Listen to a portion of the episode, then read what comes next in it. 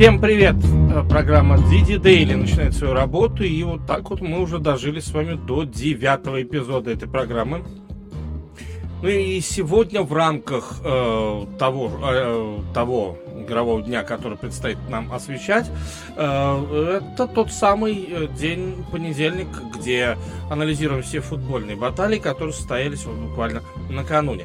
Но не то, чтобы только один футбол, потому что есть еще куча баскетбола. Национальная баскетбольная ассоциация, совсем чуть-чуть хоккея, чуть-чуть колледжей, чуть-чуть бейсбола, но главное, конечно же, это НФЛ. Поехали!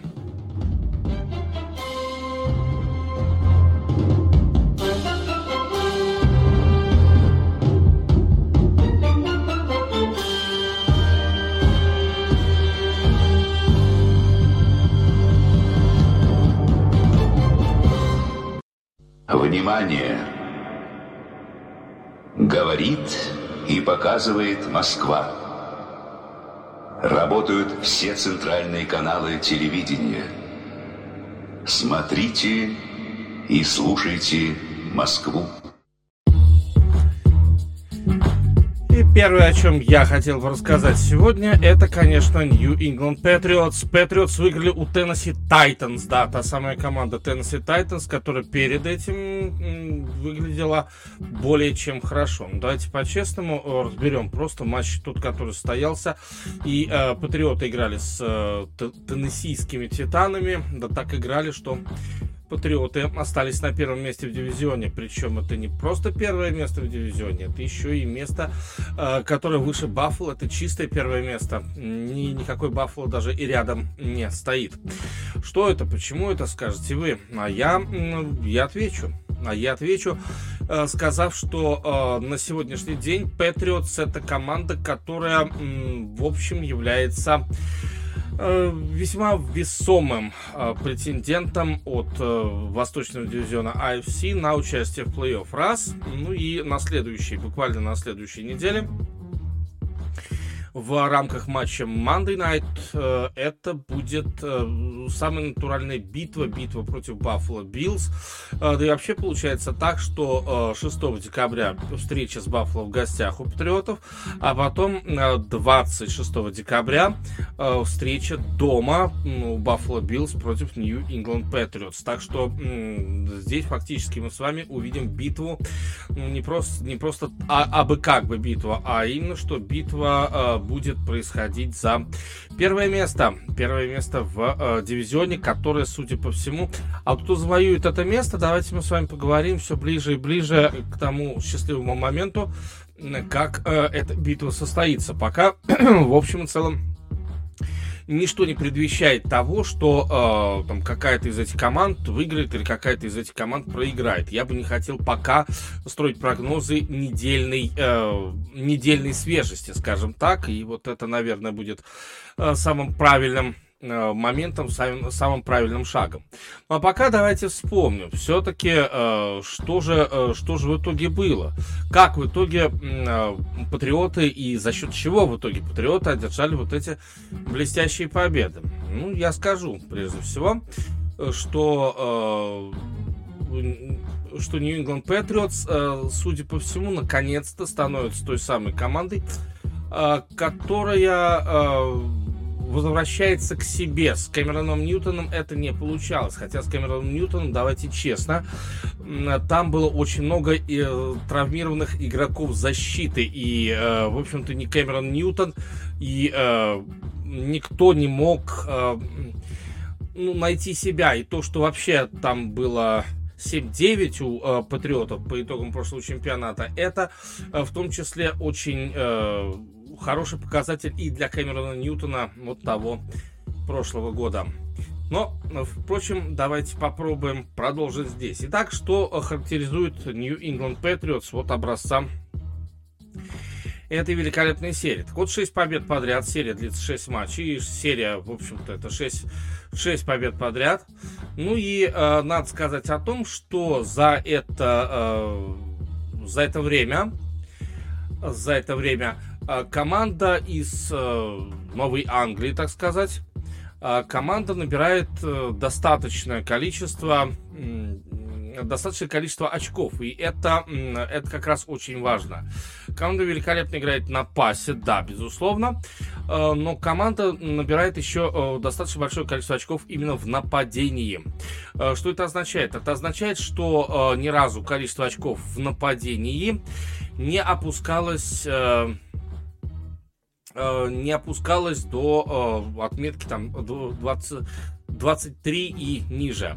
То есть э, самый малорезультативный матч был против э, Каролины Пантерс, это был 24-6, и это состоялось на девятой неделе. Вот, если же, э, если же продолжать, если же продолжать, то, наверное, стоит, стоит отметить, что, что в последних встречах последних четырех, э, да даже не четырех, вот в этих шести встречах лишь один раз э, команда пропустила более чем 13 очков. То есть э, там было два раза по 13 от Джетс и от Теннесси. Ну и, соответственно, Чарджерс смогли на своем поле в Лос-Анджелесе засадить э, в зачетную зону Патриотов 24 очка. Да? То есть это был, это был действительно матч, и это был матч э, между действительно равными соперниками. Ну и там э, Герберт играл против э, Мэка Джонса. Ну и вот так получилось. После этого защита вообще не дает соперникам очков набирать. И смотрим дальше. Э, девятая неделя. Каролина Пантер соперник счет 24-6. Десятая неделя соперник Кливленд Браун 45 на 7. 11 э, неделя Атланта Фелкон соперник 25-0. И вот последний матч, как, который был на прошлой неделе, это Теннесси Тайтанс 36-13. Что вы хотите, да?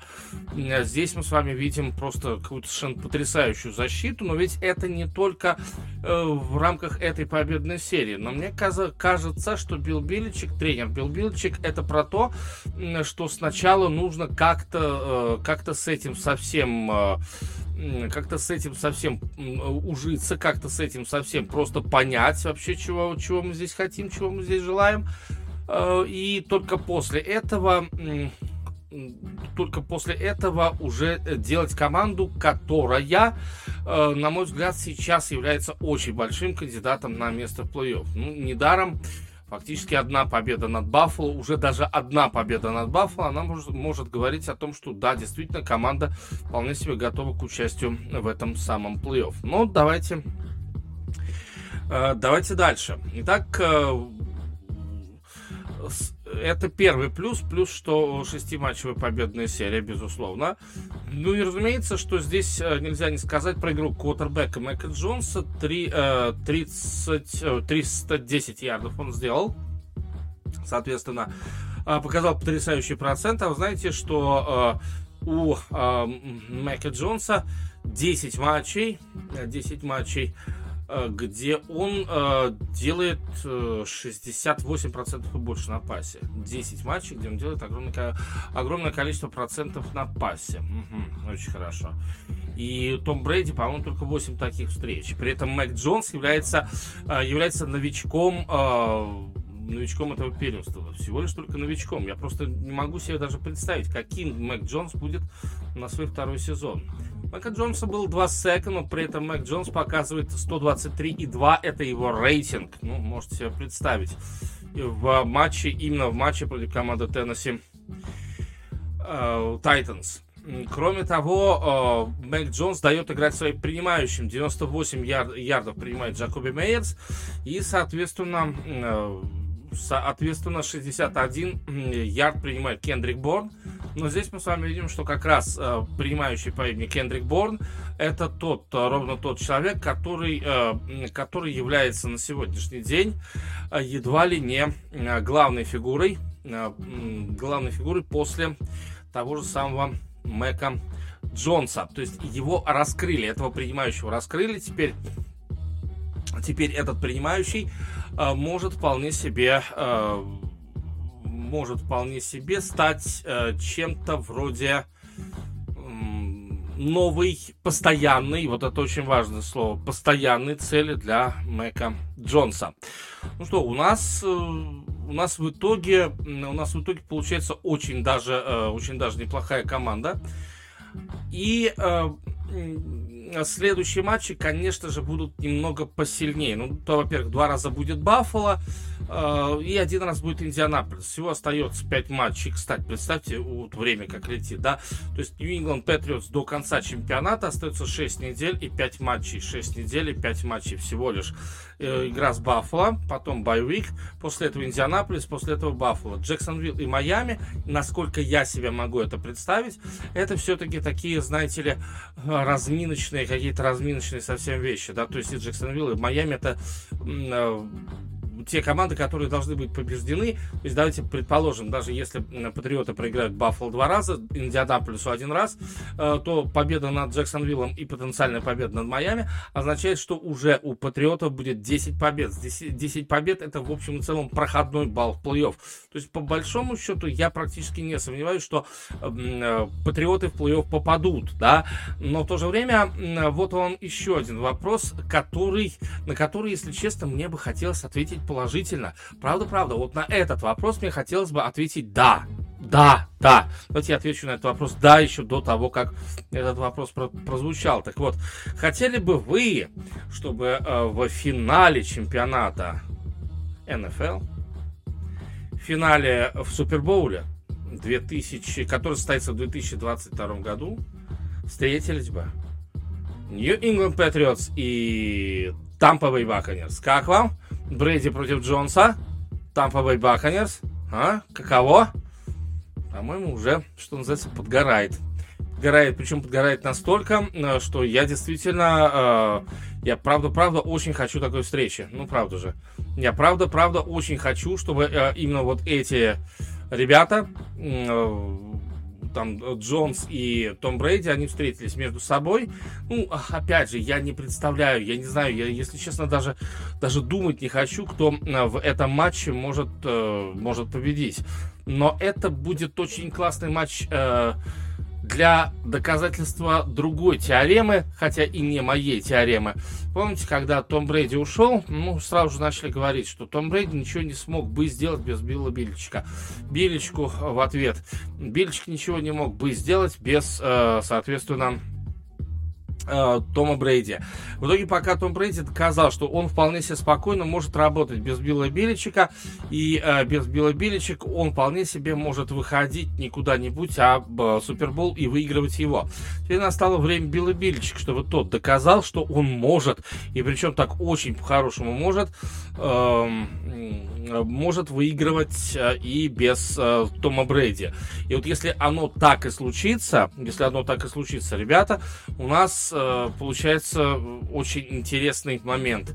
Сильнейший игрок всех времен и, э, соответственно, сильнейший э, тренер всех времен. Ну, представьте себя, и мы живем в их эпоху. Пока, если честно, я про Биличика думаю, ну так себе, ну вот так себе, ну такое, э, такое бывает, что называется. Ну, бывает, ну вот тренер он такой. Но сейчас, если он вы, выведет команду уже на второй сезон после ухода Тома Брейди в финал Супербол, Пусть даже проиграет он этот Супербол. Вот это как раз совсем не важно. Пусть даже проигрывает. Нормально все. Но факт остается фактом. Представьте себе, что он, он, он, Билл Биличек, тоже доказывает нам всем, что он сильнейший тренер на сегодняшний день. Как вам? Ну, по-моему, это вот как раз тот самый момент, как, за который надо держаться, за который надо цепляться, чтобы его просто увидеть, посмотреть, лицезреть. Я уж не знаю, что там еще.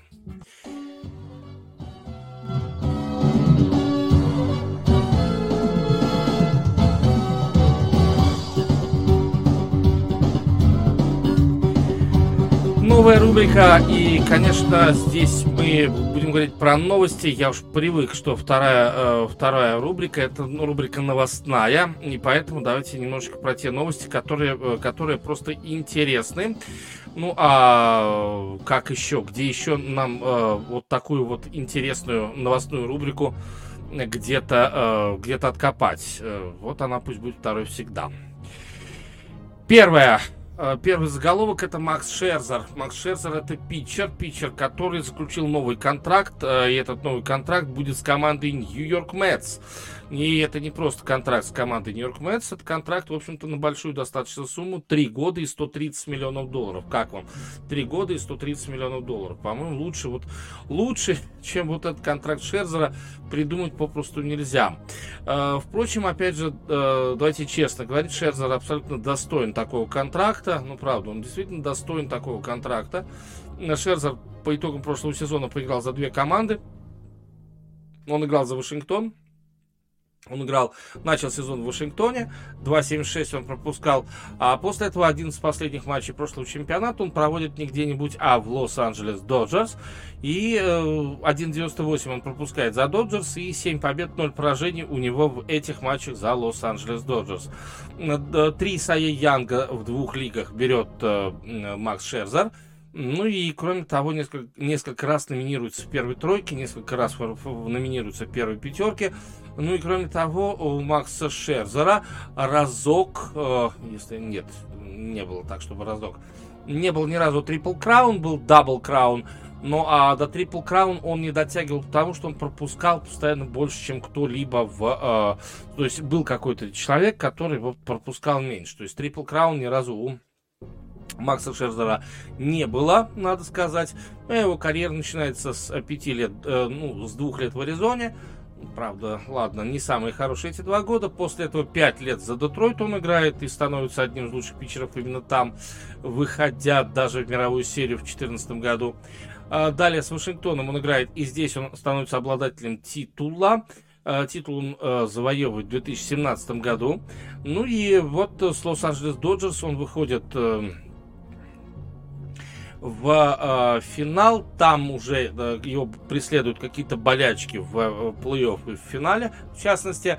Ну и в итоге э, получается, что э, за Доджерс играя, он дошел до мировой серии. Как, впрочем, с Детройтом он тоже доходил до мировой серии. Но команда соперников, они просто они просто взяли и э, вот не дали, не дали дальше ничего сделать. Ну, хотя, опять, что касается Доджеров, конечно, не, не, до, не, не, финала, не финал, не в мировую серию, а в финал конференции он выходил с Доджерами, безусловно. Но э, вот после этого финала конференции до мировой серии э, Макс Шерзер с Доджерами именно не дошел. Ну что ж, пожелаем ему, чтобы с Мэтс ему было более комфортно. Ну что, это очередная часть, я бы сказал так, очередная часть шопинга, который э, проводил команда Нью-Йорк Мэтс, вот буквально начиная с Черной Пятницы. Представьте себе, э, в рамках, э, в рамках этой Черной Пятницы в команду при, перешли из Окленда Мэткана, Старлинг Марте, ну и э, кроме этого, э, кроме этого получается, что э, в команде будет играть э, теперь уже и Макс Шерзер. Када, Марте, Шерзер и еще Эдуарда Эскобар. И вот вам, пожалуйста, уже э, практически новая команда под названием Э, под названием Нью-Йорк Мэтс э, поговаривают о том, что не, не захотели подписывать э, контракт с Маркусом Строманом, новое, новое соглашение с Маркусом Строманом. Если честно, мне не очень, не очень понравился такой момент, что не захотели подписывать Маркуса Стромана. Строман, на мой взгляд, достаточно хороший питчер, и если бы он в Мэтс поиграл, это было бы, наверное, все-таки только лучше для команды Нью-Йорк Мэтс не больше, не меньше.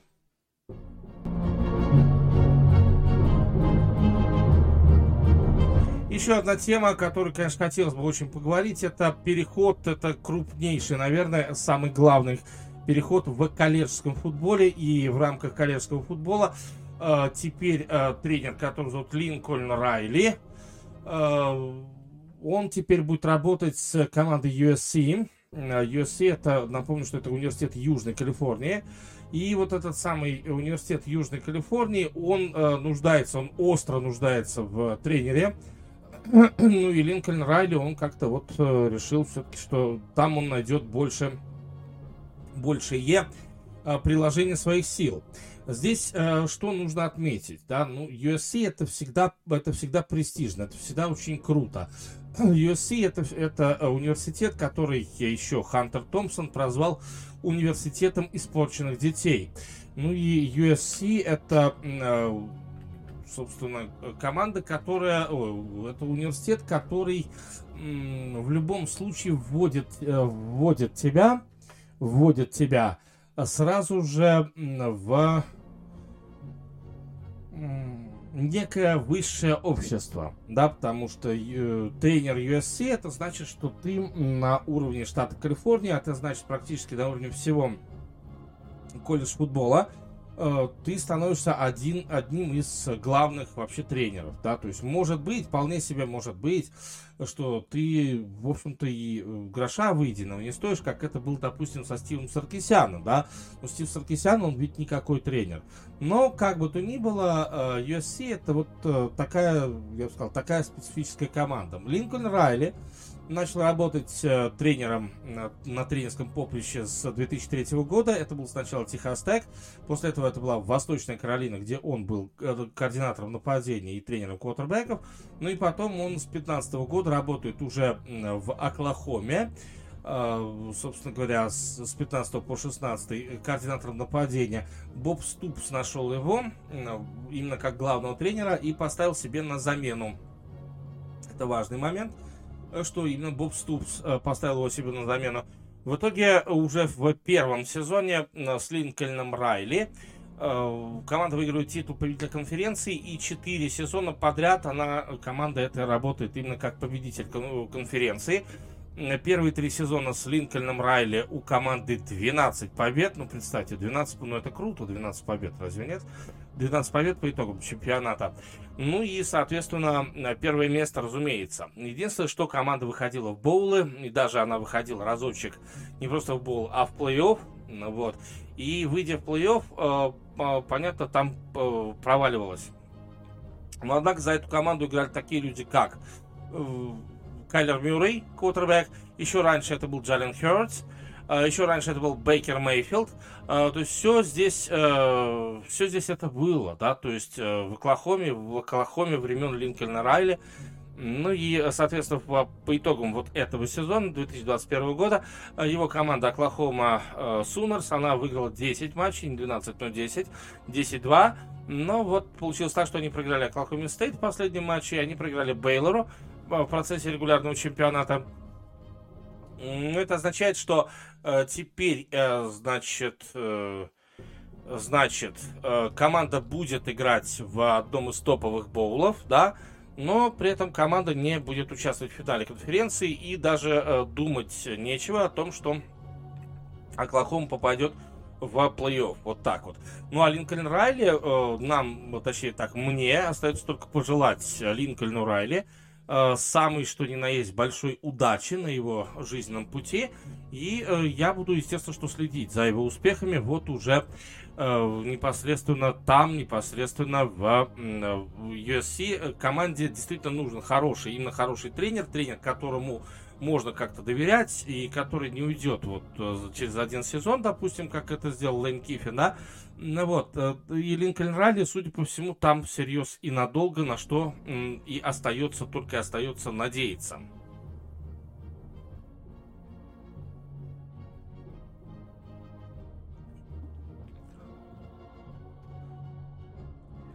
Следующая тема это уже баскетбол, и следующая тема это уже не просто баскетбол, а, а Майкл Портер. А, Майкл Портер ну, очень грустная история случилась с Майклом, с Майклом Портером, да, то есть он получил травму где-то в начале чемпионата, и в итоге Майкл Портер уже, а, судя по всему, не будет играть в этом чемпионате. Жаль, безусловно, очень жаль, что Майкл Портер, такой весьма разноплановый игрок, как выяснилось, вот так вот а, потихонечку выбывает из э, этого чемпионата. Это грустно, безусловно. Майкл Портер в этом э, сезоне провел э, ни много ни мало, а 9 матчей в сезоне 21-22, 9 матчей, набирал по 9,9 очка за игру, и у него продолжаются, продолжаются травмы спины, то есть он из-за травмы спины пропустил коллежский сезон, где сыграл только 3 матча, он пропустил за травмы спины весь свой первый сезон 18-19, и представьте себе, вот вам, пожалуйста, в прошлом чемпионате он играет Э, он играет 61 матч, в прошлом чемпионате 61 из 72, кстати, отметим, да, ему 22 года на тот момент. И э, получается так, что э, Майкл Портер 19 очков в среднем за игру набирает. Это несмотря на то, что в команде наличествует Никола Йокич. Так что вот такая вот штука. И тут на тебе вот такая вот, такая вот плохая Э, плохая штука, э, что у него травма спины, опять же, я так понимаю, что это рецидив какой-то старой травмы, да, и Майкл Портер, в итоге Майкл Портер, что он выбывает, в какой-то степени мы можем говорить о том, что он э, уже помочь, э, к сожалению, не сможет, э, не сможет помочь команде. Это невероятно плохо, это невероятно, просто невероятно плохая новость. Э, и остается Денверу, а вот тоже очень такой большой вопрос. А что остается, что остается делать Денвер Наггетс без своего второго центра? Ну, второй центр или там своего тяжелого форварда.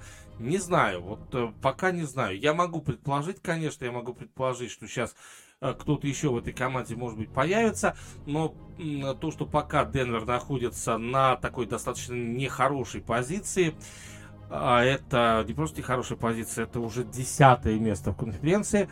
Возможно, это падение продолжится. Если честно, лично я падения Денвер Наггетс не хочу совсем. Ну и если вы подписаны на группу Didi Show Live, то обязательно смотрите матч между Денвер, Денвер Наггетс и Майами Хит. Этот матч состоится в ночь на вторник по московскому времени. Денвер мы с вами обязательно посмотрим, пусть и без Майкла Портера, но Никола Йокич возвращается к своему другу и товарищу Маркифу Моррису, с которым он уже успел немножечко, знаете ли, потолкаться совсем чуть-чуть и потолкашеньки устроил устроил. Ну, что ж поделаешь, такое тоже, э, такое тоже, безусловно, бывает.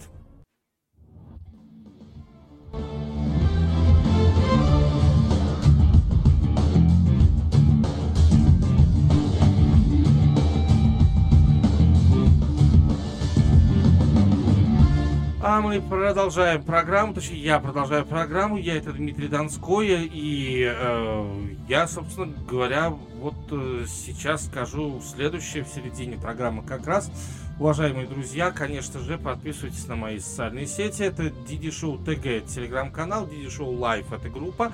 Социальные сети ВКонтакте, где мы с вами можем все э, смотреть. Очень кучу много интересного. Очень кучу много интересного, конечно, это не самый хороший речевой оборот, но много всего интересного вы там посмотреть сможете. Накануне, например, это были два, и я бы сказал, не самых плохих футбольных матча.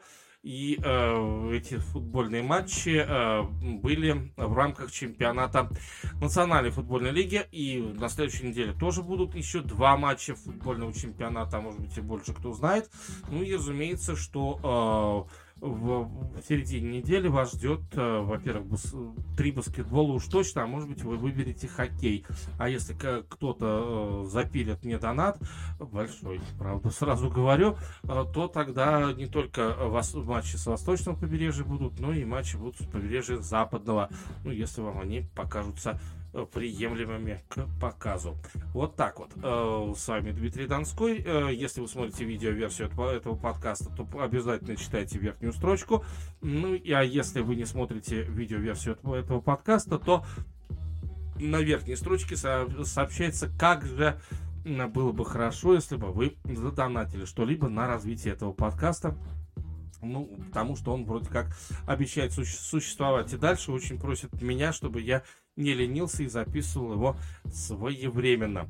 А, поэтому сейчас а, давайте снова поменяем, а, поменяем тему. И а, главные вопросы, вопросы а, к встречам а, и вообще к игровому дню сейчас я бы очень хотел задать. Первый из вопросов, конечно же, касается борьбы. Ну, конечно, что ж, что ж вы еще хотели? Борьба, борьба, она всегда везде борьба. Но здесь борьба просто немножечко другая. Борьба здесь просто про то, что э, в этом дивизионе играют 4 команды, да, то есть давайте не будем об этом забывать. Э, и 4 команды Сиэтл Сихокс, Сан-Франциско 49 Лос-Анджелес Рэмс и Аризона Кардиналс. Но Аризона как раз не играл на прошлой неделе, э, вот, и не будет играть в Monday Night Football. Сиэтл это команда, которая, судя по всему, вылетает, но Аризона это все-таки первая команда, давайте тоже мы не будем забывать. Аризон первая команда дивизиона, 9 побед, 2 поражения. А дальше вот очень интересно. Э, Лос-Анджелес Рэмс, несмотря на поражение от Green Bay Packers, 7-4 имеют и занимают вторую позицию. Сан-Франциско 49ers выиграли свой матч. И Сан-Франциско выиграл у Денвер Бронкос. У Сан-Франциско теперь 6-5. Ну и, э, ой, у Миннесоты Вайкингс они выиграли. Э, теперь у Сан-Франциско 6 побед, 5 поражений. И э, Сан-Франциско тоже выходит в плей-офф. То есть, грубо говоря, из западного дивизиона NFC выходят э, три команды по состоянию после, вот давайте так, по, получается, что после 12 недели э, в турнирной таблице NFC Запад. Э, получается, что выходят в э, плей-офф сразу три команды. Можно ли назвать эти три команды лучшими командами, которые, в общем-то, есть в... То есть э, эти три команды и эти четыре команды лучшими, составляющими один и тот же дивизион. Стоит ли, стоит ли так говорить?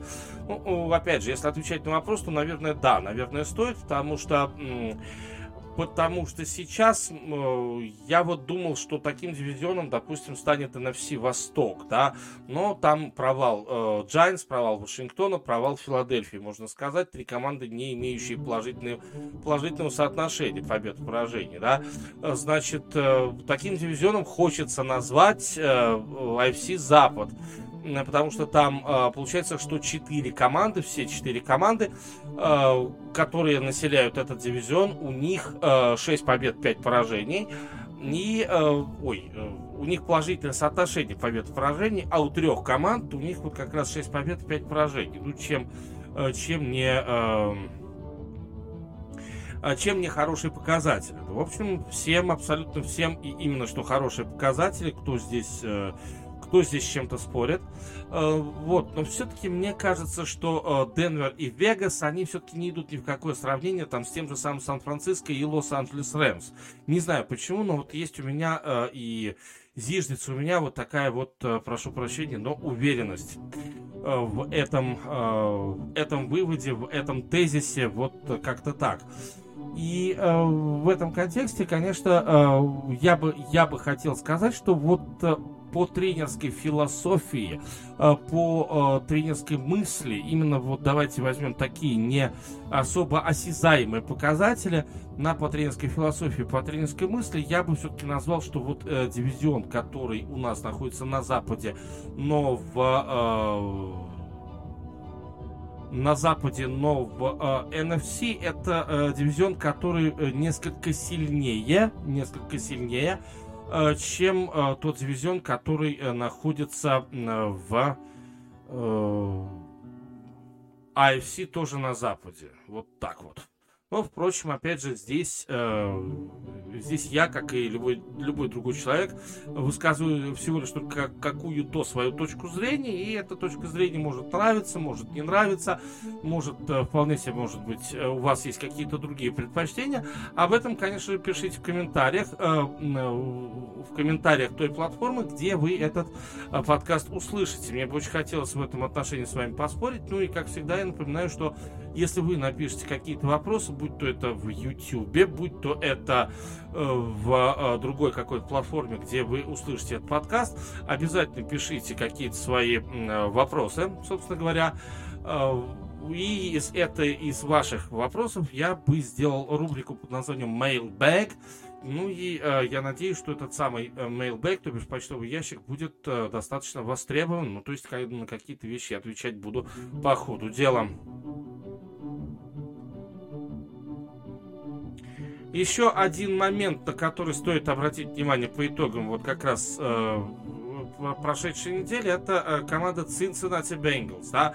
То есть э, Cincinnati Bengals, они все-таки становятся той самой командой, которая э, действительно отрабатывает свое место, да, то есть у Цинциннати было два поражения до боевика, причем поражения были более чем странные, да, и э, я человек, который не слишком люблю вообще, в принципе, команду Bengals, ну, хотя бы за ее форму, вот эту тигриную форму, которая, ух, которая, которая вот так вот, да, ну, не знаю, раздражает она меня, да, это, это, эта форма.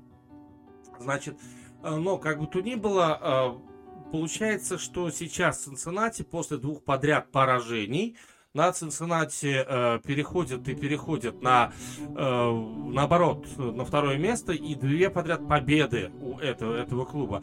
Но ну, надо сказать, что поражения были более чем такими странными. Сначала от Нью-Йорк Джетс они про, пролетели, да, 31-34, а потом, вот, пожалуйста, еще раз они пролетели, но на этот раз уже от Кливленда, причем 16 на 41. После этого боевик, после этого тренерские какие-то разработки, наработки, победа 32-13 над Вегас Райдерс на выезде. Вот так вот. И вот э, последний матч, победа над Питтсбургом, тоже разгром со счетом 41-10. Что это было, да, то есть это было э, разгром, это был разгром Питтсбурга или все-таки настолько хорошая команда, это самое э, Cincinnati Bengals. Ну, почему-то мне кажется, что это именно что хорошая команда Cincinnati Bengals. Если э, так более подробно смотреть на Cincinnati, то, конечно, Джо Бэрроу, да, безусловно, почти 70% на пасе, но, однако, уже 12 перехватов.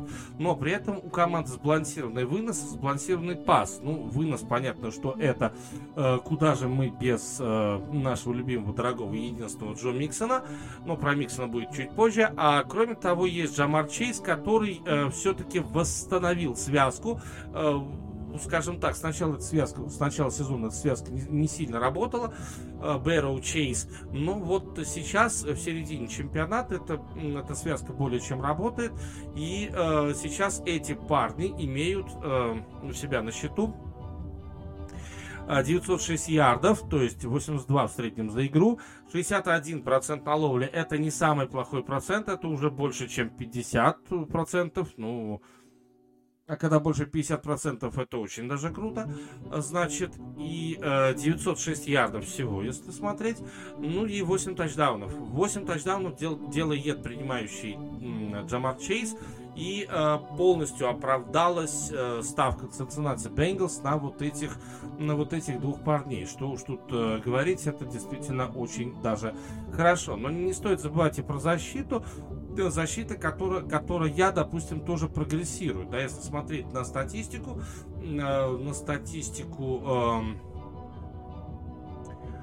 э, на статистику, которую делает э, команда, Э, вот, то у нас получается так, что э, Цинциннати находится на шестой позиции по пропущенным очкам. Ну, именно что на шестой. При этом э, у Цинциннати, наверное, был самый, один из самых крутых э, прогрессов среди всех команд.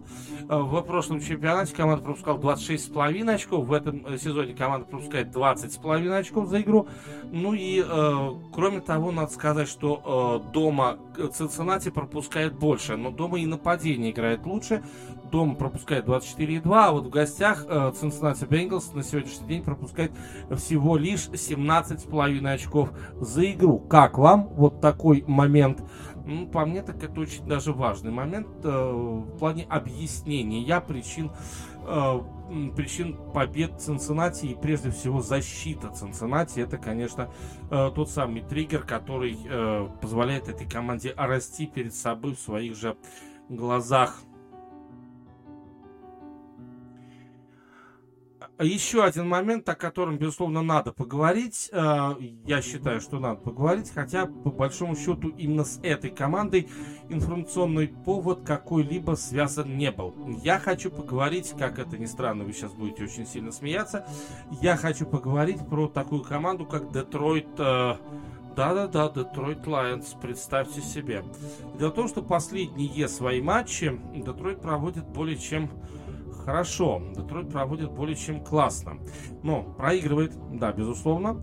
Э, но проигрывает, я бы сказал так, что Детройт проигрывает, э, ну, по крайней мере, мне кажется, достойно.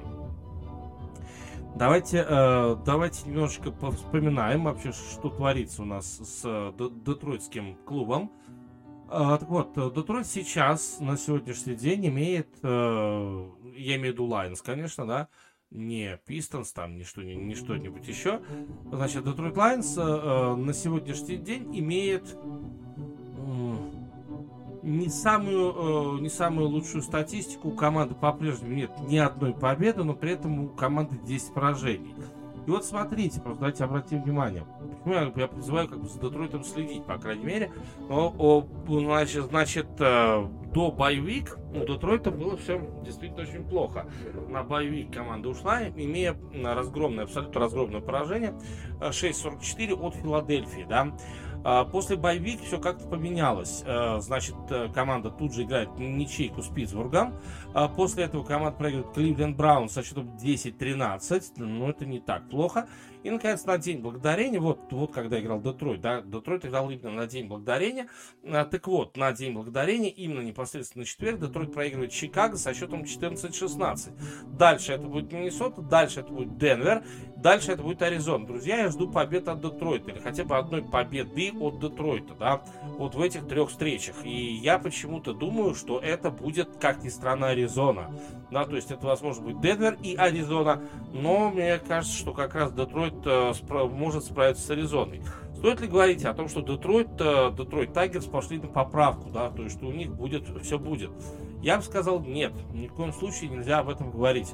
Э, но единственное, э, единственное, на что надо, наверное, посмотреть, ну, во-первых, на количество, общее количество, общее количество поражений, где соперник у них буквально-таки унес, украл эту победу, если хотите, но эти поражений достаточно, достаточно много если брать, то есть они всего сыграли 11 матчей, и из 11 матчей 7 поражений было, было с разницей в одно, всего лишь только в одно владение мячом. Нет, многие поражения, даже и у сильных команд, бывают там с разницей в одно владение мячом. У Детройта нет ни одной победы, может быть, просто их э, детройтцев отпустили соперники. Может такое быть? Да, безусловно, может. Но чтобы соперники постоянно системно тебя отпускали, ну, ну давайте вот... Э, мне кажется, что в Детройте складывается сейчас команда, и в эту команду кто-то должен, э, кто-то интересный должен прийти. При этом команда желательно, э, чтобы поменяла э, Кэмпбелла, Дона Кэмпбелла, главного тренера, потому что философия Дона Кэмпбелла, она, как мне кажется, не соответствует той команде, которая должна и может побеждать. Его можно э, Кэмпбелла оставить именно как тренера, там какого-то там тренера нападения, тренера защиты, какого угодно там наставника, но в то же время я бы, вот честно скажу, я бы очень не хотел, чтобы э, Кэмпбелл эту команду тренировал в следующем сезоне. Я бы ждал бы от Детройта более осмысленной игры, э, вот. Но единственное, что, конечно, слишком долго, вот действительно просто слишком долго э, поднимается Детройт. Вот, то есть сейчас, вот представьте, сейчас это всего лишь, э, значит, э, а, сейчас это всего лишь, э, так сказать, такой подъем, не подъем, то есть это можно увидеть, да, это можно как-то ощутить. Это если особенно вы играете на форах в американском футболе, именно если вы играете именно на форах в американском футболе, согласитесь, вам Детройт не, не раз и не два портил результат. Э, где вы уже надеялись там, допустим, э, выигрывать, где вы надеялись, э, ну, скажем так, получить какой-то куш, да, денежный, но Детройт вам вот это портил. Согласитесь, это было у вас, по крайней мере, там раз или два. Но вот мне кажется, что в этом контексте, конечно, надо за Детройтом за Детройтом надо, безусловно, посматривать, что Детройт выкинет уже в следующем сезоне. Однако, наверное, я говорю про Детройт в этом чемпионате в первый и последний раз. Мне кажется, что больше пока Детройт разговоров о себе, ну вот совсем-совсем э, не достоин. Ну а сейчас поехали дальше. Новая рубрика.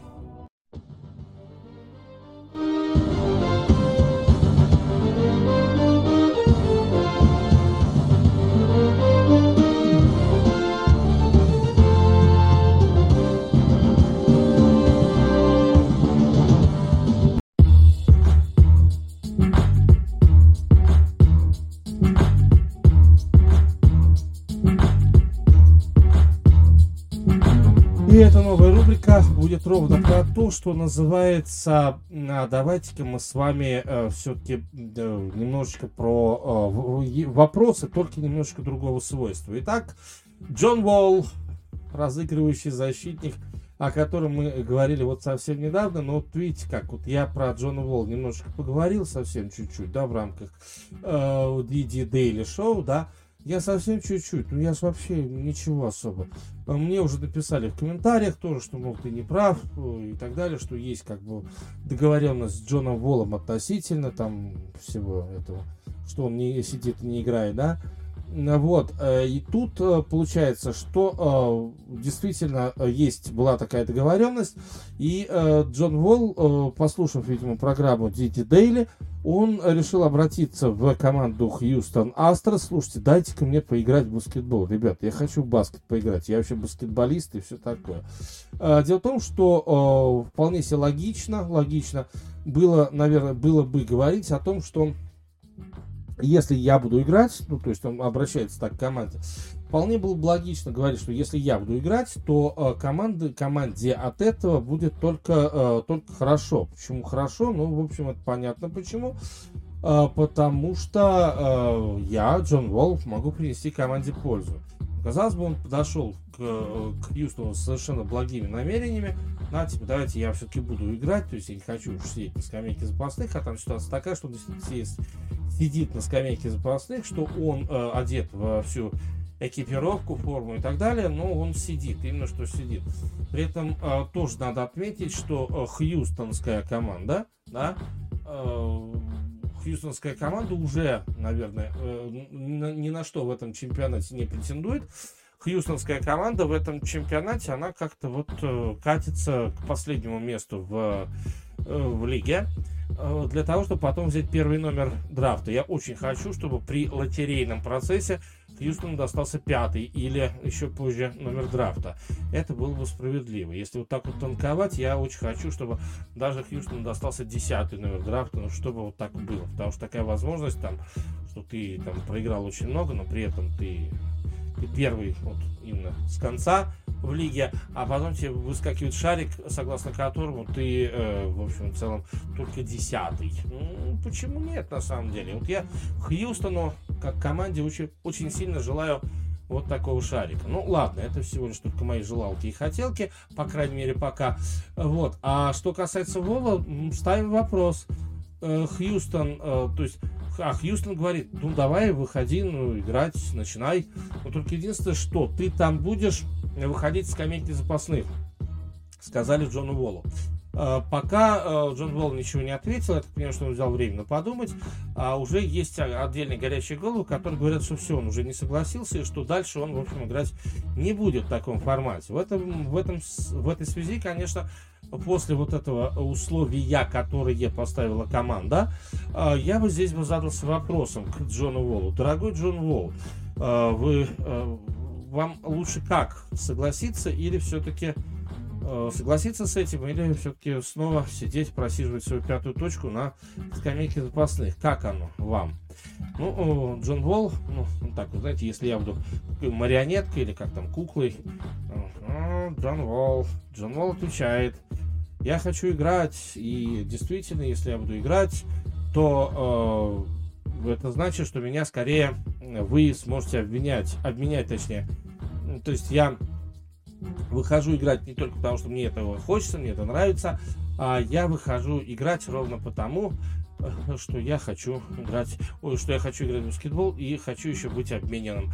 А, а то, то, как я играю, э, вы, в общем-то, то есть э, то, как я играю, э, это спровоцирует еще один какой-то обмен со мной любимым. Вот такая вот штука.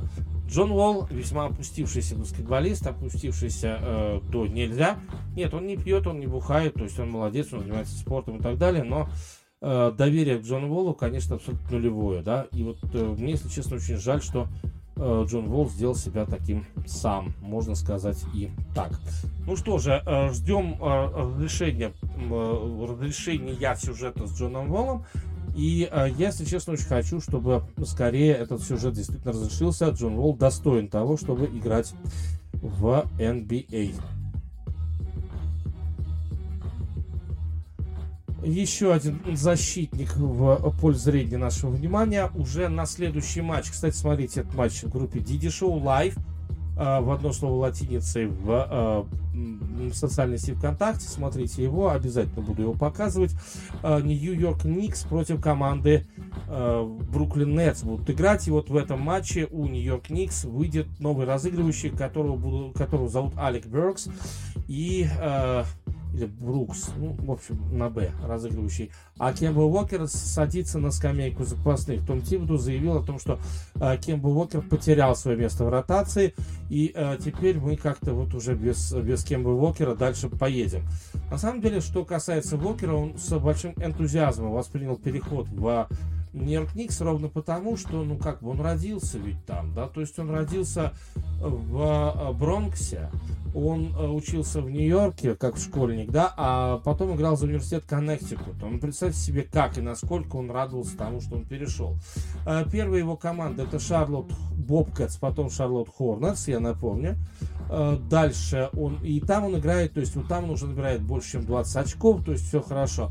После этого он играет за Бостон, и при этом в Бостоне у него э, как-то все вот в первом сезоне 19-20 более-менее все хорошо, но там пандемия помешала всему. И вот сейчас он играет за Нью-Йорк Никс 18 18 матчей. Смотрите, у него 42%, 43% бросков с игры. Это повторение его лучшего показателя сезона 18-19, да, то есть 43% с игры. Окей. Значит, а, кроме того, у него 41% с дальней дистанции. 41, блин, процент. Это лучший процент в его карьере. А, соответственно, он раздает очень мало. Э, но при этом и Том Тибудов, и самый идиотский все-таки тренер на свете, несмотря на то, что тренирует самую симпатичную команду, э, так вот, Том Тибудо э, сократил время Уокера с получаса на площадке до 24 минут. Ну, согласитесь, прям так вот, прям вот, как будто вынул из-под Кемба Уокера такой ковер или что-то еще, и ох, вот что-то в этом роде. В итоге что получается у нас? Э, у нас получается, что э, Вокер набирает 11,7 очка за игру.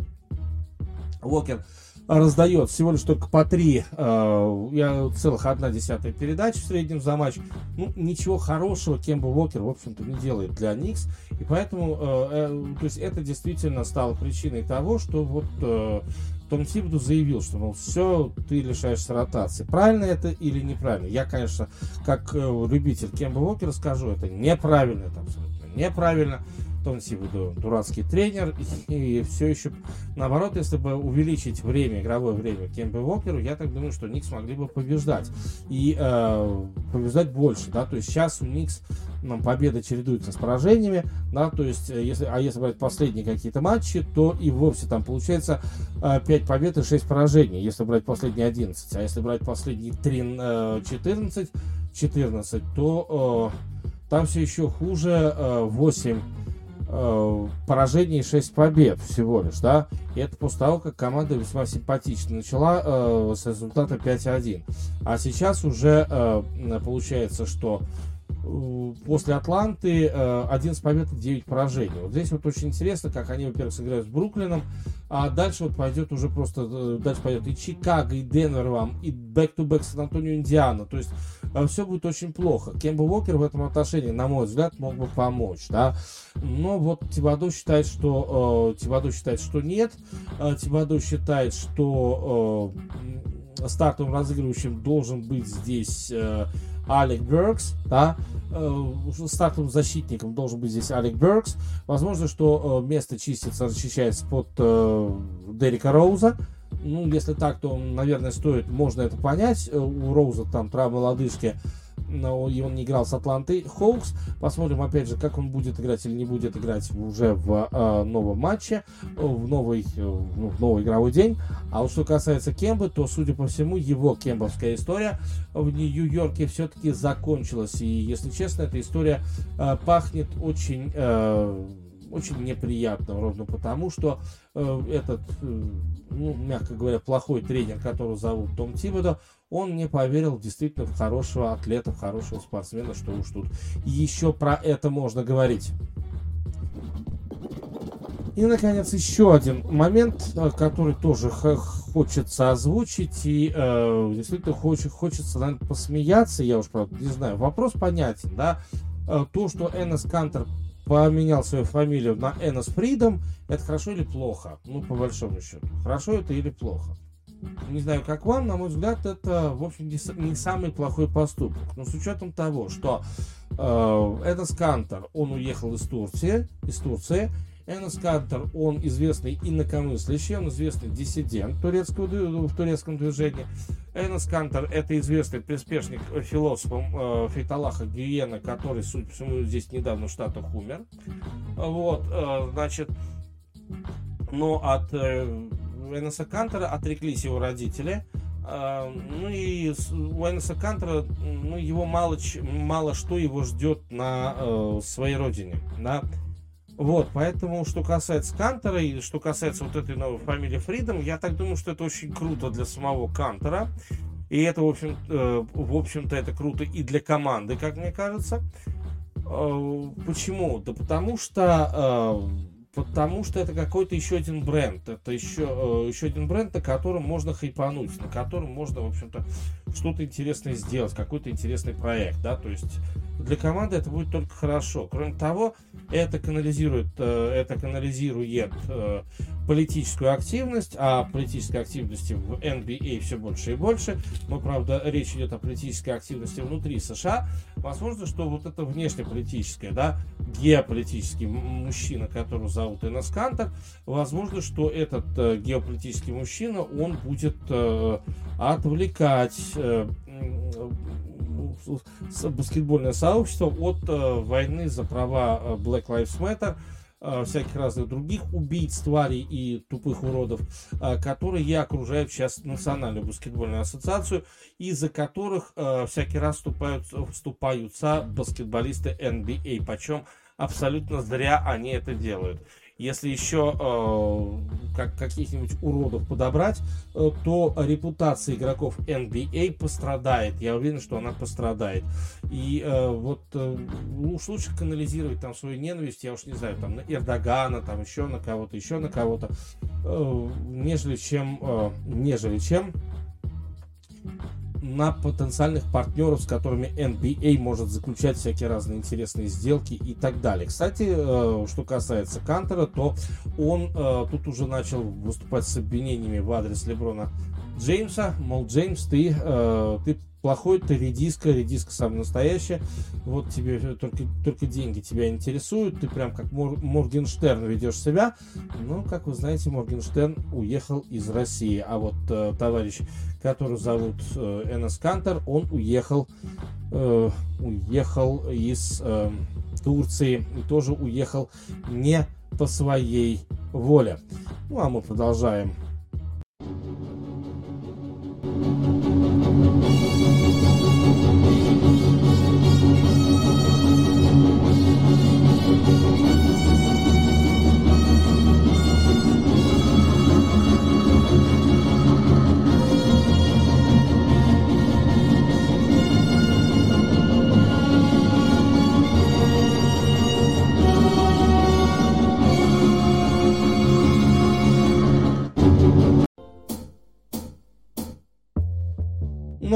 рубрика, и в этой новой рубрике давайте вот про что. Э, дело в том, что у нас есть э, Национальная футбольная лига, и в рамках Национальной футбольной лиги, конечно же, э, есть люди, которые действительно очень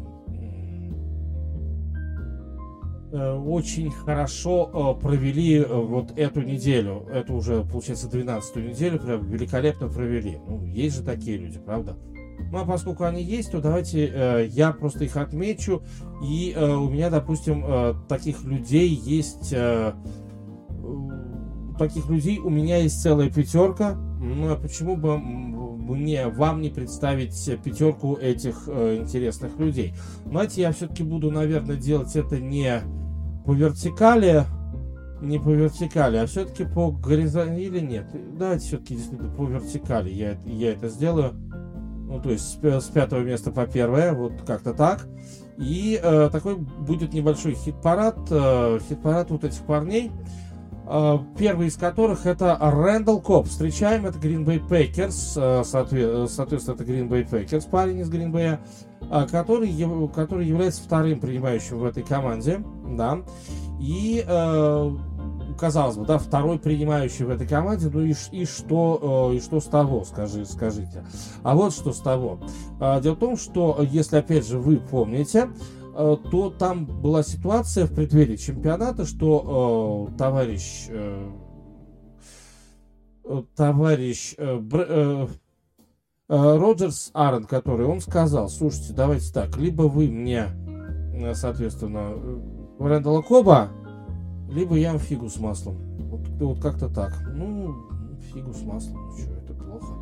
Поэтому взяли, выменили из Хьюстона Рэндала Коба. И казалось бы, ну, ну Рэндалл Коп, ну что это такое? Ну, он уже старый он уже, ну, песок уже сыпется из Рэндалла Копа. Ну, зачем тебе он ну, оказалось нужен? И оказалось действительно, э, вот в прошедший уикенд все поняли, зачем он нужен Аарону Роджерсу. Дело в том, что если когда, если и когда не идет решительно, решительно ничего, э, то тогда, конечно, э, обращается к услугам Рэндала Коба Аарон Роджерс. И вот э, игра против э, Рэмс, она лишний раз доказала, что, что насколько Рэндалл Коп важен для команды, да. Э, и получается, что Роджерс 307 ярдов, из которых, из которых 95 он отдает Рэндаллу Кобу. Да, это почти треть ярдов, которые есть. 104 у Девонте Адамса, 95 у Рэндалла Коба. Да, конечно, Валдес-Скантлинг был, но Рэндалл Коб занес тачдаун. Да, то есть есть Эйджей Дилан тачдаун на пасе, да, Эйджей Дилан. И, соответственно, Рэндалл Коб это тоже тачдаун на пасе. Так что, в принципе, Рэндалл Коп это очень круто. И вот э, с Рэмс, именно вот с таким сильным соперником, э, было показано, насколько Рэндалл Коп важен для команды. 36-28 матч закончился таким счетом. Матч закончился победой команды э, Bay Packers, что э, здесь только остается петь им Асану после этого всего. Номер 4 и тоже очень классная индивидуальная э, индивидуальная работа. И зовут этого товарища Патрик Суртейн. Кто такой Патрик Суртейн вообще? Э, на самом деле Патрик Суртейн действительно очень э, важный тоже э, товарищ для команды Денвер Бронкос. Вот это очень важно. Э, значит, в четвертой четверти матча против команды Лос-Анджелес Чарджерс. Э, Патрик Суртейн, он перехватил мяч у э, Герберта, да, и после этого он пронес мяч на 70 ярдов и, соответственно, вернул его в тачдаун. Ну, казалось бы, да, невелика затея. На самом деле велика затея. Это корнербэк, корнербэк, который так потихонечку-потихонечку выходит, э, входит в топ раннинбэков. На самом деле это его третий, всего лишь только третий перехват. На самом деле, но в матче, именно в матче между Чарджерс э, и Бронкос он проявил себя. Четыре сольных захвата, э, кроме того, две, два перехвата, соответственно один тачдаун, два сбитых паса. В общем, все у него было. На самом деле, Суртейн, э, Суртейн сбивает хотя бы один пас в последних семи встречах. Э, и получается, что Суртейн это один из самых страшных корнеров, которые, которые только есть, только существуют в Национальной футбольной лиге. Как это ни странно звучит. Э, тут и Девонта Смит пролетает мимо, да, э, принимающий из Филадельфии. Тут и не слишком сильно играет Джарвис Лэндри из Кливленда. Тут и не так хорошо, допустим, играет Жижу Смит Шустер из Питтсбурга в начале сезона, как это было. Так что Патрик Суртейн это действительно корнербэк, и э, где-то он э, становится уже сейчас, он становится одним из сильнейших э, игроков на своей позиции. Одним из сильнейших, да и только. Ну, как, по крайней мере, мне кажется. И еще один весьма интересный товарищ, и я так думаю, что этот э, раннинг бэк, теперь уже по, по раннинг бэкам пошли, э, этот товарищ может заинтересовать действительно своей игрой Зовут его Элайджа Митчелл, и он представляет команду Сан-Франциско 49ers. И, э, собственно, Сан-Франциско на медне играл с Миннесотой, и Сан-Франциско выиграл со счетом 34-26. Кстати, у Сан-Франциско это не просто все так, а это э, после блеклого выступления в начале чемпионата, совсем блеклого, две победы, четыре поражения. У Сан-Франциско три победы подряд, причем победа над Рэмс, победа над Джексонвиллом, победа над Миннесотой. Вау! Ну и, соответственно, у Сан-Франциско сейчас 6-5. У Сан-Франциско сейчас, если бы плей-офф начался сейчас, Сан-Франциско выходил бы в плей-офф. Вот так вот. Ну и, соответственно, если брать последние 5 матчей, то 4, ком- 4 матча команда выиграла. А раньше были, конечно, поражения, были очень плохие поражения, в частности, там вот того же Сиэтла, или там от той же самой Аризоны. Дело в том, что Сан-Франциско показывает, что, в общем-то, и с Аризоной тоже команда может играть. Ну, а на, э, в группе под названием Didi Show Live вы смотрели, безусловно, матчи с участием, в частности, Элайджи Митчелл. Вот, в последнем матче, если брать Сан-Франциско и Миннесоту, во многом именно, значит, не Джимми Гаропола, да, а вот именно Элайджа Митчелл, он становится двигателем команды, ну и что там получается? Лайджа Митчелл на выносе делает 133 ярда тачдаун, на пасе делает 35 ярдов и поймал больше всех, он поймал 5 раз, 6 э, раз в него бросал Джимми Гаропола. Вау! Да, и вот э, это, это действительно прям очень-очень э, хороший, э, хороший такой, знаете ли, пиар, э, пиар о себе. Ну а мы продолжаем. Второе место и второй перформанс прошедшей недели, конечно, был выдан в матче Cincinnati Bengals и, соответственно, Pittsburgh Steelers. На матч закончился ну, разгромом Питтсбурга. Несмотря на команды играли на Пол Браун стадиуме при 60 почти 4 тысяч, тысячах болельщиков.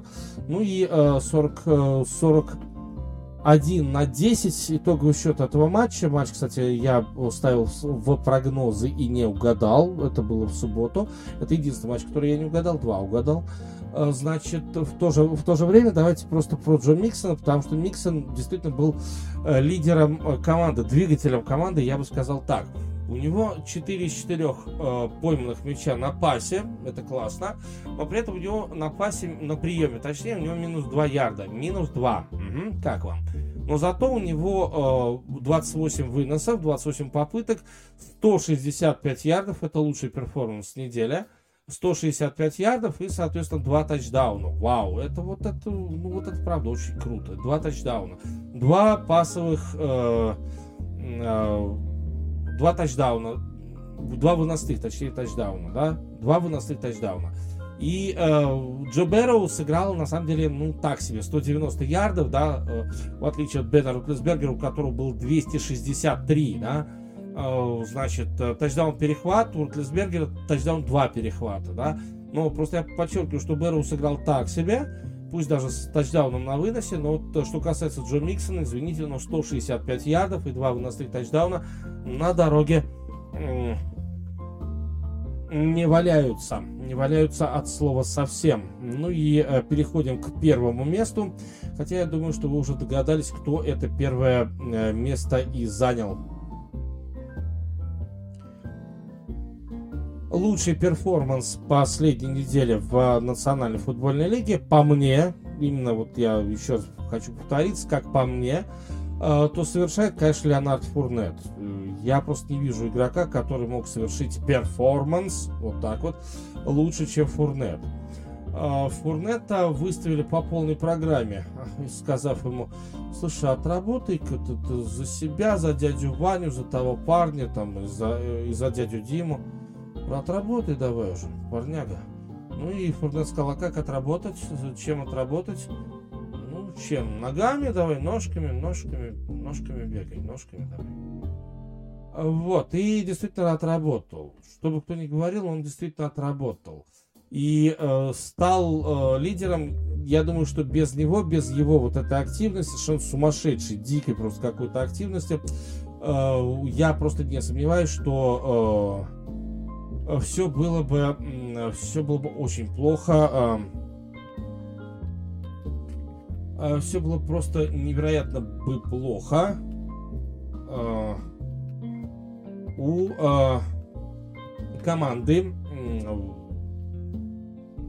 у команды из Тампы Бэй, да, то есть э, Тампа проигрывала по итогам первой половины, Тампа в итоге, в итоге выиграла свой, э, свой матч, э, и выиграла у э, не просто абы как бы у кого, а выиграла все-таки у э, такого сильного оппонента, э, как э, Лос-Анджелес Рэмс, да, и с этим стоит только поздравить э, подопечных Брюса Ариенса, но этой победы бы точно не состоялось, ну, то есть никак бы ее бы не состоялось, если бы не Леонард Фурнет, который вдруг осознал, что он может, может побеждать, о том, что он может приносить победы своей команде, и действительно Фурнет, что называется, что называется, пошел на абордаж. Если говорить про статистику, если отмечать э, всякие разные показатели статистического характера, э, то у э, Ленечки, э, у Ленечки в этом матче было зафиксировано. Э, у Ленечки в этом матче было зафиксировано следующее – Значит, он, ну, раненбэк все-таки как-никак, изначально он раненбэк, и э, изначально он вынес, на выносе он сделал э, 100 ярдов, ровно 100 ярдов. При этом э, он э, делает 3 тачдауна в выносном нападении, да. Э, еще один, кстати, на выносе тачдаун сделал э, Рональд Джонс. Так вот. А кроме того, э, Фурнет делает еще один тачдаун на э, пасе. 7 из 8 он ловит и э, делает 31 ярд, и в итоге делает э, тачдаун на пасе. Вообще, на самом деле, э, на меня в Тампе Бэй произвели впечатление два игрока, то есть не один Фурнет. Я просто думал, кому бы отдать бы этот приз, Фурнету или все-таки э, Робу Гранковски, потому что Гранковский поймал наибольшее количество ярдов в этом сезоне, да, то есть 123 ярда, бегал как ошалелый, поймал 7 из 10, но я все-таки решил Фурнету, потому что все-таки Фурнет в этом матче, он проявил себя именно как двигатель команды, да. И опять же, если бы не Фурнет, то вряд ли, вряд ли бы что-то, э, что-то вообще у э, патриотов э, получилось. Вряд ли бы что-то получилось у э, команды э, Тома Брейди. Но вот то, что, то, что вышло, ну, действительно, это было правда-правда, это было очень-очень даже красиво. Итак, э, Леонард Фурнет на первом месте в числе лучших перформансов прошедшей уже 12 недели в чемпионате НФЛ по американскому футболу. Ну а теперь поехали дальше.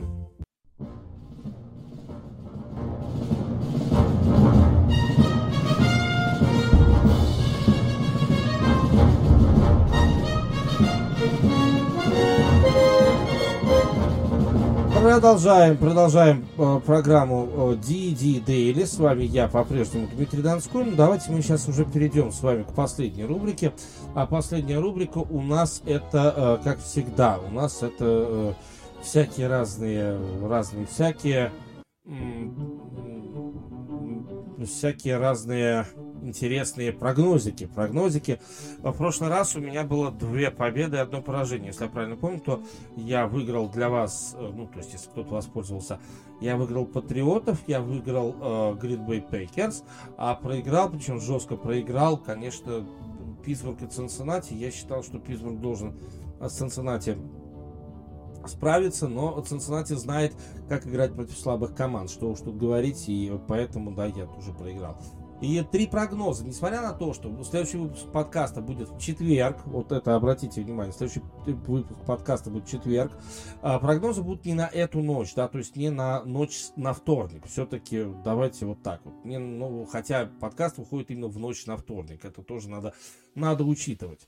А, но э, прогнозы будут не, не в ночь на вторник, поэтому если вдруг кто-то хочет более постоянных прогнозов, да, э, то welcome, что называется, если вы смотрите видео-версию, читайте верхнюю строчку. Если вы смотрите не верхнюю, э, ой, если вы смотрите не видео, а слушаете все это дело ушами, э, то, конечно, безусловно, уважаемые друзья, донаты, э, донаты всегда приветствуются, и тогда мы с вами можем хоть стрим прогностический производить. Это, в общем, в общем и целом будет, наверное, правильно, если вы, если вы этого захотите. Ну и, разумеется, если какая-либо из букмекерских организаций захочет сотрудничать с моим подкастом, welcome, вся информация есть в сети либо по адресу Show TG, это мой телеграм-канал, либо Show Live, это группа социальной сети ВКонтакте, либо YouTube канал Дмитрий Донской, на что я рекомендую подписываться. Ну и а, этому видео, если вы смотрите видеоверсии, ставьте, пожалуйста, лайки, как можно больше лайков. Лайки, лайки, лайки. Ну и всякие, всякие разные комментарии. И, конечно же, э, помимо того, что вы читаете верхнюю строчку, делайте share, пожалуйста, распространяйте, и будет нам с вами очень даже неплохо. Э, первый из матчей, который я хотел бы, э, на который я хотел бы посмотреть, это матч между командами Бруклин Нетс и Нью-Йорк Никс. Этот матч будет в ночь на среду по московскому времени. Уважаемые друзья, э, давайте, если вы захотите, посмотрим этот матч в группе под названием Didi Show Live. Я думаю, что этот матч вне конкуренции. Э, ну и э, в этой встрече э, будут играть две фактически нью-йоркские команды. Ну и будут они играть фактически за респект. Битва за Нью-Йорк продолжается. Да, конечно, Бруклин здесь будет фаворитом. Но, как мне кажется, даже вот без Кемба Уокера, это будет первый матч без Кемба Уокера в качестве игрока стартового состава. А, значит, э, я бы все-таки сказал следующее. Ребята, мы с вами здесь увидим очень интересный, во-первых, очень интересный поединок как таковой. И мне кажется, есть у Никс некие такие некие такие моменты, за счет которых Никс победят в этой встрече, да, и Никс э, одержат чистую победу, ну, во-первых, если это будет там за два коэффициента, то это будет обязательно чистая победа, и, э, кроме того, это будет э, если даже это не за два, там, ну давайте предположим, там очка, э, очка в три. Это будет победа очка в три, вот так вот. Я думаю, что примерно с таким счетом выиграет команда из Нью-Йорка. Э, вот, ладно, хорошо, едем, тем временем едем дальше, и у меня есть еще что вам в этом плане предложить. Э, Вашингтон Capitals, это хоккей, Вашингтон Капиталс играет против команды Флорида Пантерс. И э, все это происходит, все это будет происходить во Флориде. Ну и э, здесь надо отметить, что это тоже в ночь на вторник, то есть это не в ночь на понедельник, э, в момент выхода подкаста. Нет, нет, нет. Э, так вот, если говорить про Вашингтон против Флориды, то здесь стоит обратить внимание, конечно, это Овечкин. Вот, э, с одной стороны Овечкин, да, но с другой стороны все-таки Флорида, она умеет еще и защищаться. Представьте себе, вот умеет как-то это делать. К сожалению, к сожалению, э, получается так, что получается так, что э, из команды выгнали, выгнали Джоэля Кёнавиля, заменили его на Эндрю Брюнета, ну, вот так, так бывает. Но Флорида вторая в Атлантическом дивизионе. Это очень хороший результат. Интересно, во-первых, кто будет и, и кто не будет э, э, играть в этой э, встрече. Э, вот. Э, возможно, выйдет Энтони Дюклер. Это было бы очень хорошо. Александр Барков, Барков вряд ли там будет играть. Э, я так думаю. Но, с другой стороны, все остальные есть, да, то есть есть э, фактически первое звено, есть звено э, с участием э, товарища Джо Торнтона. Я думаю, что как раз Джо Торнтон это вообще будет очень, очень даже интересный, э, очень интересный э, такой, такой дядька в этом матче конкретно. Э, вот, возможно, что он поможет гораздо большему количеству людей, нежели чем. Э, нежели чем при вот э, Александре Баркове. Но э, мне кажется, что здесь э, мы увидим не то, чтобы вот Овечкина просто закроют и все. Наоборот, Овечкину даже, может быть, дадут больше оперативный простор. Но остальным игрокам, к остальным игрокам будут применяться, конечно, куда более жесткие санкции, куда более э, вот, сконцентрированно за ними, за этими парнями будут просто гоняться. Так что э, мало того, что Флорида, Флорида за полтора. Я бы взял бы здесь Флориду за полтора. И, наконец, главный матч вот этой недели. Об этом матче, конечно, будем говорить, э, говорить в следующем подкасте, что там случилось и как вообще это все произошло, почему это все произошло именно так. Это матч между Phoenix Suns и Golden State Warriors. Если вы захотите, то э, задонать мы с вами посмотрим и этот матч в ночь на вторник. Но это даже не в ночь на э, вторник, это даже в ночь на, сред... Э, на среду. Это даже не просто в ночь, это утром в среду будет этот матч, э, там в 6 утра он будет. В Фениксе будут играть команды э, Phoenix Suns и Golden State Warriors. Ну и сейчас Golden State и Phoenix это лидеры западной конференции, поражают своей игрой, конечно же. Golden State 18 побед, 2 поражения, Phoenix 17 побед, 3 поражения. Ну и базовая фора, кстати, в этом матче минус 2 в пользу Феникса. Uh, уверен, практически не сомневаюсь, что мы здесь с вами увидим чистую победу Golden State Warriors. Э, минус полтора тоже, тоже Golden State Warriors. Мне кажется, что э, нету у Феникса э, механизма для того, чтобы э, постоянный вот этот хаос и, ну, Стефа Карри, разумеется, э, Стеф умеет взаимодействовать с своими партнерами и с Джорданом Пулом, и с, э, э, с кем там еще. Э, вот мне кажется, что здесь как раз именно вот эти взаимодействия команда из э, Феникса она просто не сможет перекрыть, да, то есть она не сможет все перекрыть вот так вот. Э, в то же время э, защита у э, Golden State она имеется, безусловно, и эта защита хороша.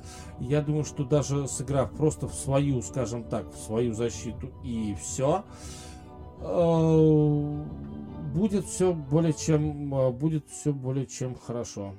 Ух, Golden State. Так что я практически не сомневаюсь, что в первой дуэли между этими командами Golden State Warriors они э, себя покажут и они просто возьмут и выиграют эту встречу. Ну, а я, уважаемые друзья, с вами постепенно начинаю уже э, прощаться. Э, хорошо посидели, безусловно, и э, если вы слушали э, данный подкаст, то я так думаю, что и у вас закрались такие мысли, особенно если вы при этом что-то пожирали или что-то созерцали или как-то еще к этому подходили. DD Show TG, DD Show Live это э, мои социальные сети. Скажем, DD Show TG телеграм-канал, DD Show Live это группа в социальной сети ВКонтакте. Э, YouTube канал Дмитрий Донской тоже к вашим услугам. Хотите, ну, подпишитесь. Да, безусловно, это было бы очень даже интересно, хорошо и правильно. Ну и э, что же касается э, что же, что же касается программы, что же касается подкаста, то помните, что Диди Дейли это э, программа, главная программа об американском спорте, ни много ни мало, но это еще и программа со своим собственным мнением. Вот это невероятно важно, и э, к этому я постоянно апеллирую. Вот так вот, уважаемые друзья, до четверга новый подкаст будет в четверг. Ну и э, потом до субботы посмотрим, как будет э, эта программа смотреться, выходя три раза в неделю. Ну и не больше. Зачем нам больше, скажите, пожалуйста. На этом все. С вами был я, Дмитрий Донской. До новых встреч. Пока.